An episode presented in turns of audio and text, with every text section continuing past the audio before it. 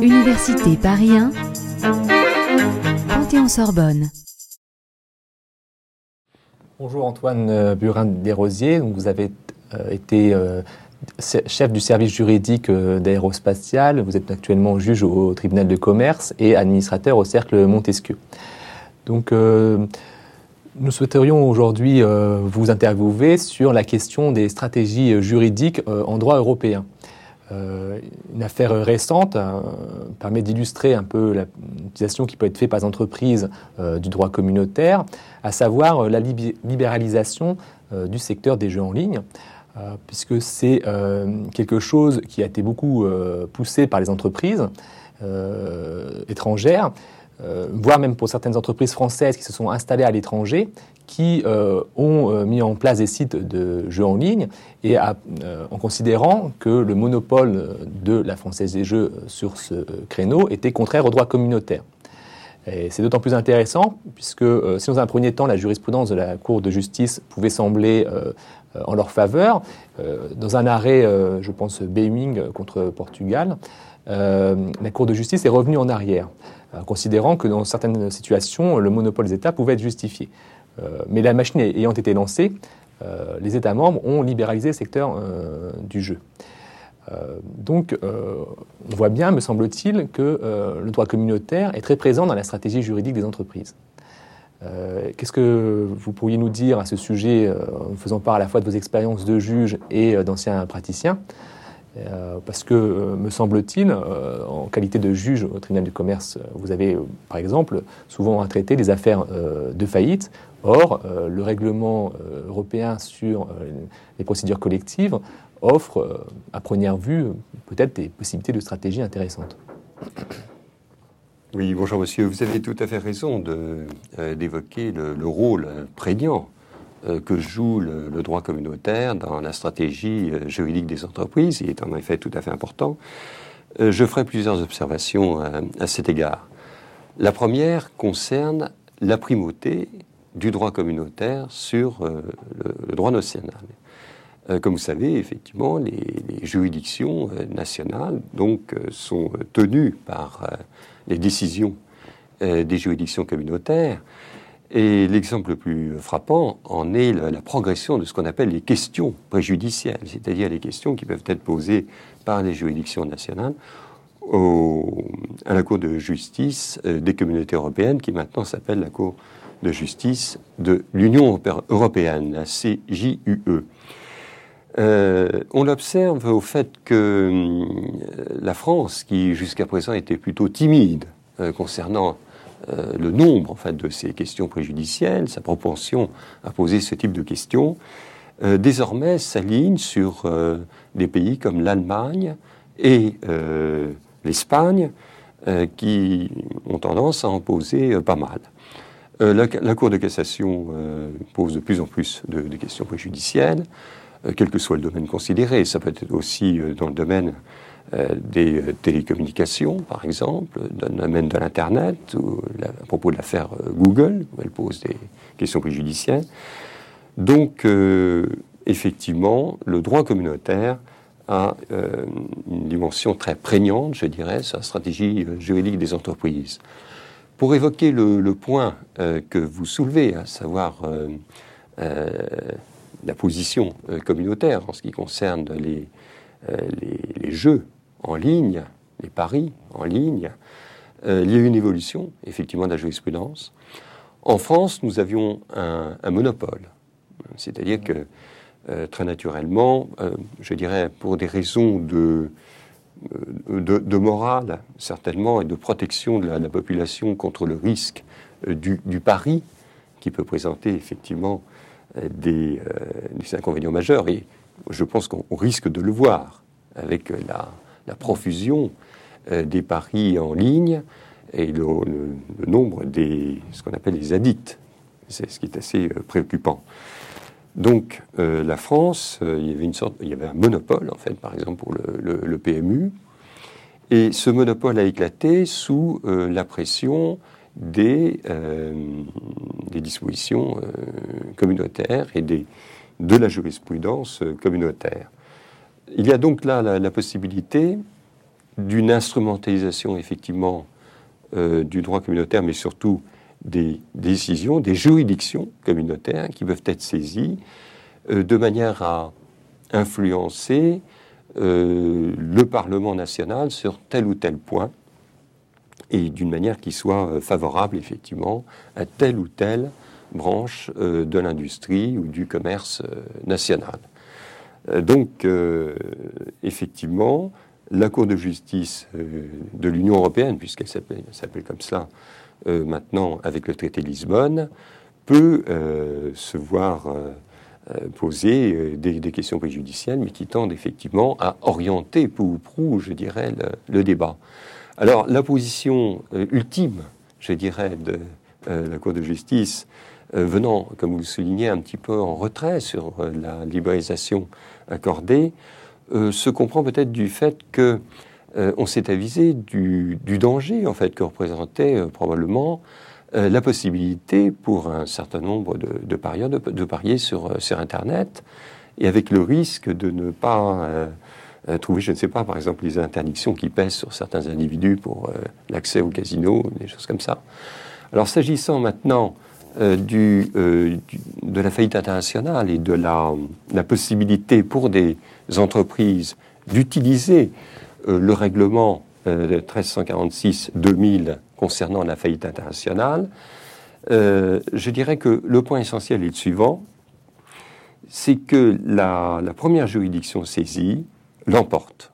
Autrement dit, un créancier euh, qui euh, estimerait effectivement que, tel ou tel euh, droit de tel ou tel pays serait plus favorable à sa cause, pourrait saisir, dès lors effectivement qu'il en a les, moyens et que son, argumentaire est, solide, il pourrait saisir une juridiction, la juridiction la plus favorable pour la prise en compte de ses intérêts, plutôt qu'une autre, euh, et cela donnerait lieu, effectivement, peut donner lieu en tous les cas à des abus. Je voudrais rappeler en quelques mots en quoi concerne ce règlement 1346-2000 euh, qui a trait donc à la, à la faillite euh, internationale. En fait, ce, règlement permet l'ouverture d'une procédure dite principale, laquelle a une vocation universelle. Euh, très, concrète. Autrement dit, le règlement, et c'est ça qui est important, pose le principe d'une reconnaissance de plein droit, c'est-à-dire sans publicité ni formalité, de la décision d'ouverture d'une procédure rendue par le tribunal d'un État membre. Autrement dit, il n'est pas besoin d'obtenir l'exécutour, comme on dit. Euh, la procédure produit immédiatement tous ses effets dans les États membres où les débiteurs possèdent des actifs. Et vous voyez là l'intérêt, effectivement, que présente dans une stratégie, je dirais, de forum shopping, la possibilité pour un, créancier euh, d'utiliser finalement euh, la loi la plus favorable euh, pour ses intérêts. Alors, l'application de ce règlement au groupe de, de sociétés a pu se révéler relativement délicate, s'agissant de la détermination euh, du centre des intérêts euh, principaux d'une filiale, qui est le critère essentiel euh, distingué par le règlement pour déterminer la juridiction applicable. Et les premières décisions au sein de la communauté avaient tendance en fait à localiser le centre des intérêts principaux au siège de la société mère, du fait du contrôle exercé par cette dernière sur ses filiales. Alors ce sont les affaires ISA euh, des ITEC, par exemple, les affaires Rover, mais euh, il y a une décision de la CJCE, la décision Eurofood du 2 mai 2006, euh, qui a en définitive cadré le débat, parce qu'on sentait bien qu'il y avait des dérives dans l'utilisation, effectivement, de ce règlement. Et euh, lorsqu'une société exerce son activité sur euh, le territoire de l'État où est situé son siège social, le simple fait que ses choix économiques, si vous voulez, euh, soient ou puissent être contrôlés par une société mère établie dans un autre État membre ne suffit pas automatiquement à écarter la présomption prévue par le règlement. Euh, et en rappelant ce principe de confiance mutuelle, en fait, que se font les États membres quant à la, juridiction saisie en cas donc de procédure d'insolvabilité, euh, la Cour de cassation, euh, dans un arrêt récent, a permis d'enrichir en quelque sorte la portée de la jurisprudence en, en la matière. C'est un arrêt du 30 juin 2009 qu'a pris donc la, Cour de cassation. Euh, et euh, au lieu de fonder finalement sa décision sur une interprétation des dispositions procédures nationales, comme l'y incitaient les deux premières branches du moyen qui lui avaient été euh, transmis, la Cour a décidé de fonder sa décision sur en fait une articulation du règlement du 29 mai 2000 et l'article 6.1 de la Convention européenne des droits de l'homme. Et elle a euh, décidé, enfin elle a censuré euh, la décision euh, des juges du fond, c'est dans une affaire Eurotunnel, dans le droit d'accès aux juges. Alors il faut peut-être préciser quelle était, cette affaire.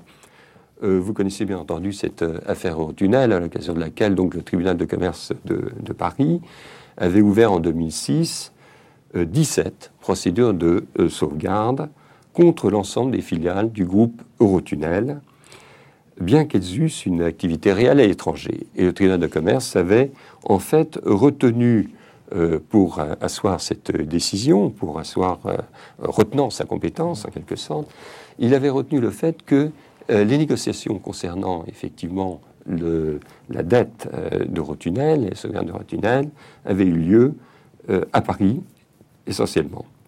Et c'est là que s'étaient donc engagées euh, les négociations amiables avec les créanciers, préalablement à la demande de sauvegarde. C'était un critère du reste très volontariste, je dirais, de, la part du tribunal. Euh, alors, un arrêt de la Cour d'appel de Paris du 29 novembre 2007 a refusé aux créanciers étrangers euh, la possibilité de contester la compétence du tribunal par le biais d'une tierce opposition. Et l'arrêt retient que cette voie de la tierce opposition n'est ouverte aux créanciers du débiteur que si leurs droits ont été atteints à raison d'une fraude ou s'ils ont un moyen propre il ne suffisait pas, autrement dit, d'être intéressé par euh, la procédure. Alors, cette, cette, fermeture, en fait, de la tierce opposition, donc pour les créanciers, paraissait contestable au, regard du droit communautaire issu de la jurisprudence Eurofood, car c'était, en fait, la seule voie de recours ouverte aux créanciers dans la procédure française.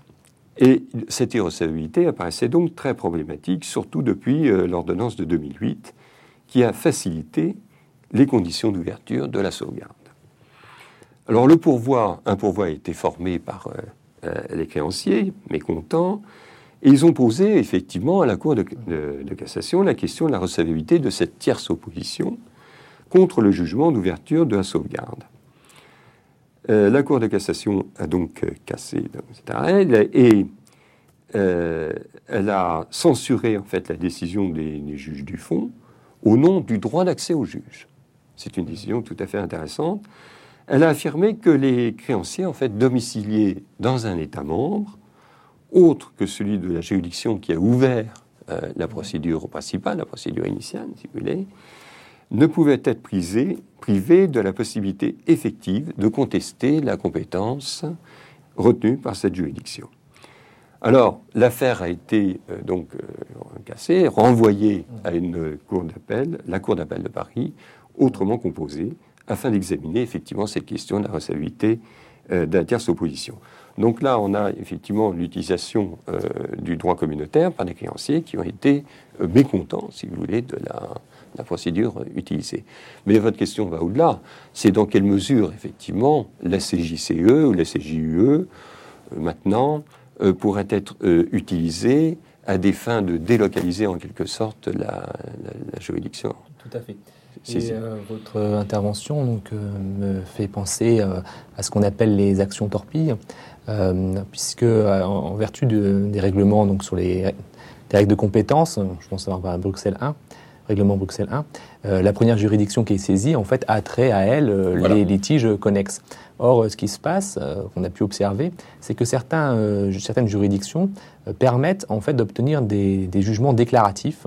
Mmh. Ça existe en propriété intellectuelle et je pense, je crois savoir aussi en des espèces d'attestations de conformité au droit de la concurrence. Et donc, on assiste à des stratégies de certains plaignants qui saisissent ces juges pour obtenir une, déclaration euh, de, conformité du brevet, ce qui permet d'attraire en fait euh, le litige à un endroit particulier. Et en plus, généralement, on essaie de choisir une juridiction où euh, la procédure est particulièrement longue pour en fait faire traîner les litiges, notamment en matière de brevet, ce qui permet, tant que le brevet n'a pas été déclaré invalide, de bénéficier en fait de la protection accordée au, au litige. Euh, on trouve ça aussi en droit de la concurrence.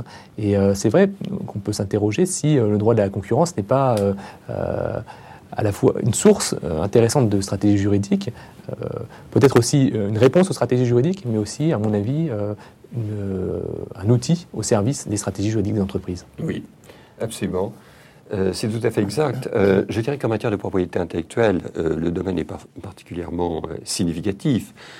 Il est évident que l'essentiel des actifs d'une société maintenant est constitué par ce qu'on appelle les actifs immatériels. Mmh. Autrement dit, euh, ce sont euh, ce que vous citez, euh, par exemple les brevets, les marques, dessins, modèles, le savoir-faire. C'est cela qui constitue pour l'essentiel l'actif d'une mmh. société. C'est dire à quel point la stratégie en matière de propriété intellectuelle, et vous avez cité à juste titre les brevets, est tout à fait essentielle.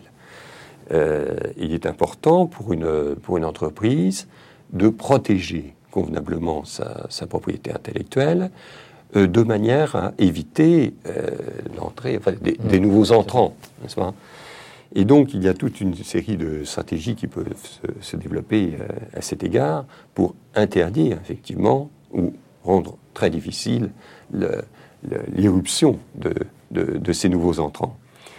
Alors, encore une fois, euh, il peut y avoir une sorte d'instrumentalisation, effectivement, des juridictions communautaires, je pense notamment, bien sûr, à la, CJUE, euh, par le biais de, cette, euh, de, la juridiction saisie.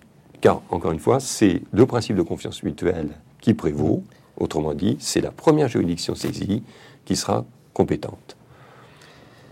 Pour euh, peut-être euh, rebondir sur, cette idée, c'est vrai qu'on euh, constate dans la jurisprudence des tentatives de certains requérants pour exploiter les notions particulièrement larges. Je pense par exemple à la liberté de circulation, sur la notion d'entrave, qui est quand même une notion qui est particulièrement large, afin de contester certaines normes euh, ou certaines règles nationales qui euh, restreigndraient les activités de l'entreprise.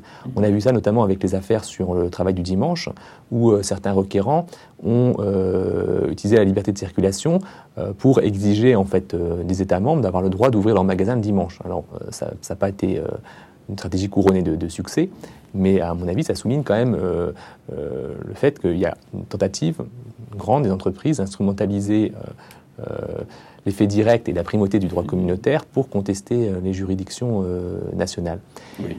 Excusez-moi, les lois nationales. Euh, est-ce que vous, en tant que juge, vous avez cette impression au quotidien? Est-ce que dans, les litiges, on va être saisi Vous voyez que les requérants ont une tendance à, saisir, à se saisir des règles du droit communautaire pour essayer d'échapper à certaines normes françaises? Je dirais qu'au tribunal de, commerce de Paris, effectivement, nous avons la plénitude de juridiction, c'est-à-dire que nous, sommes en mesure euh, de trancher les litiges euh, euh, au titre des articles, enfin des ex-articles 81 et 82, maintenant 102.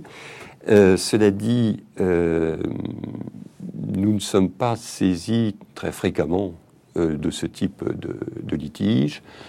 Euh, on, saisit plus volontiers, effectivement, euh, plutôt, le, je dirais, le, Conseil de la concurrence, mhm. enfin maintenant l'autorité de la, concurrence. Euh, le tribunal de commerce, de toute manière, n'est compétent que pour trancher des litiges et apprécier des dommages et intérêts réclamés par la partie qui s'estime victime. Alors que l'autorité de la concurrence prononce des, sanctions.